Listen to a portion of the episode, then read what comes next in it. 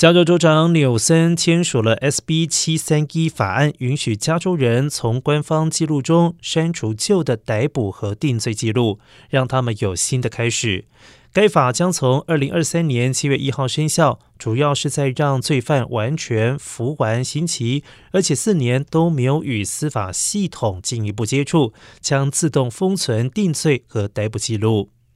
该法还包括了未导致定罪的逮捕记录，但并不适用于已经登记的性犯罪或者是严重的重罪。重案犯罪历史仍然将与执法部门共享。